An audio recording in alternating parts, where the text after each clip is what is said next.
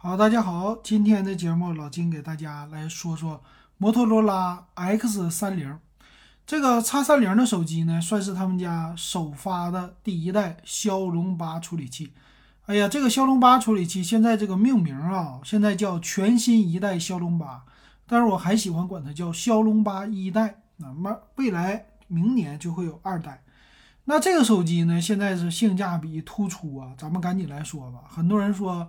我想买这个手机都买不到，我抢不到。哎，这次真是啊！他们家这个首发赚足了眼球，那吸引的非常多。那咱们先来说这个处理器，这处理器呢是用的一个大核、三个中核和四个小核。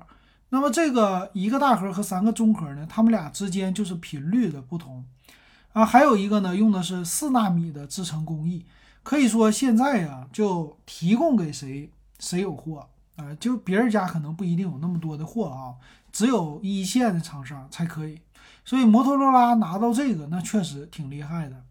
那这里边说到，他说 CPU 啊，它比骁龙八八八强了百分之二十，GPU 方面强了百分之三十，但它对比的是骁龙八八八，并不是八八八 Plus，这个大家要记住啊。那所以它的性能差距呢，应该比 Plus 也就多百分之十。到二十的性能啊，比如说 GPU 多个百分之十五，CPU 多个百分之十，所以其实真正的性价比应该是他们家的 S 三零，并不是这个 X 三零。那但是呢，它很多东西配的都是属于旗舰级的，比如说内存，内存用的是 LPDDR5 的，存储呢 UFS 三点一的啊，这个都是，并且支持一个叫虚拟内存技术啊，别人家玩的我全有。然后再有一个就是基带。啊，他说用的是叫叉六五基带，这些都是高通给提供的，并且有 WiFi 六 E 啊，这可以说这个手机把现在最新的这些的功能全部都集成在这手机里了。啊，再来再来看它的电池是五千毫安的电池，配了一个六十八瓦的快充，这个充电的速度五千毫安，一个小时之内肯定是充满了，其实还是挺快的哈。那么这机器的重量啊，一会儿我们看详细的参数，看看有没有啊。再来看它这里边也说到了，说十三分钟可以充百分之五十。哎呀，那要全充满一半个小时，那我一个小时还说多了。然后摄像头，摄像头呢，它也没有做阉割，它后置摄像头有两个五千万像素，一个是五千万像素的主摄，属于是大底的，另外一个呢是五千万像素。超广角啊，这个挺厉害啊！再有一个两百万像素，就凭这两个，其实挺能打的了，确实有算是旗舰级的这种的感觉，并且前置更厉害啊！前置是六千万像素的一个主摄，哇，这前置的实在是太高了。然后也是说大底，并且有没有超广角都没有说，这个玩的太溜了啊！屏幕呢，用的是一个叫啊 HDR HDR 加的这种屏幕的色彩的系统。那我们看这个屏幕吧，屏幕前面是一个极点屏。他说这个屏呢，用的是一个 HDR 十加一百四十四赫兹高刷 P3 的色域，哇，这个也是旗舰级的，这这这这这这这实在是牛啊啊！让我们现在眼前一亮。然后用的是双扬声器，支持杜比的全景声。杜比全景声呢，其实大家玩一下，这个挺有意思的。我现在呢，杜比全景声在我的耳机上去玩啊，你要是有听声辨位，非常的好。但是两个扬声器就造出来这种效果不一定啊，可能大家都不知道去哪儿去看啊。要不知道可以给老金留言。然后就是机身了，机身的外观呢，这没得说，算是呃旗舰级该有的样子。但是呢，它也没有自己家的特色，它就是后边啊有自己的一个特色了。它摄像头呢虽然是竖着三个摆放，但是它外边这个弧线用的是那种的椭圆形的，嗯，这个算是有一点的特色啊。然后从机身上来看，两边是曲面的啊，就是握在手里会好一些。那还有一个系统，系统就不多说了啊，用的是安卓十二。另外也有一个叫 MyUI，就是 MyUI，你应该是摩托罗拉的啊。这个呢，他说叫内嵌操作系统啊，就类似 Windows 这种的。可以说呢，你可以扩展，就有一个 Type C 的接口就可以扩展出去了。它官方说用的 ThinkPad 什么的，这个呢其实就是给你用来做移动办公的。我老金现在手里边有一个 TNT Go 啊，那屏幕是不是接它就 OK 了？啊，我觉得可能啊。然后还有它是有 NFC 的功能啊，这一点挺好。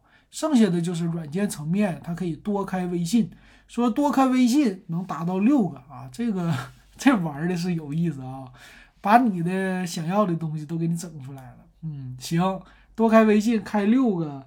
呃，大存储再加上这处理器，那确实能应付得来，嗯，挺好玩的。还有一些手势，这不值得说了，他们官方啊自己介绍的。那我们就来看看它的售价啊。这个机器的售价呢，它是有三种版本啊，八加一二八，起售价是两千九百九十九啊，这个售价确实非常的便宜，因为最新一代它已经把价格做到三千块钱以内了。